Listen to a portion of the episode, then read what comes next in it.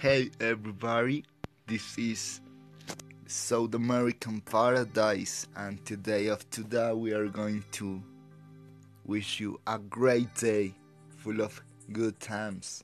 And remember always be chilling, bro, and be relaxed.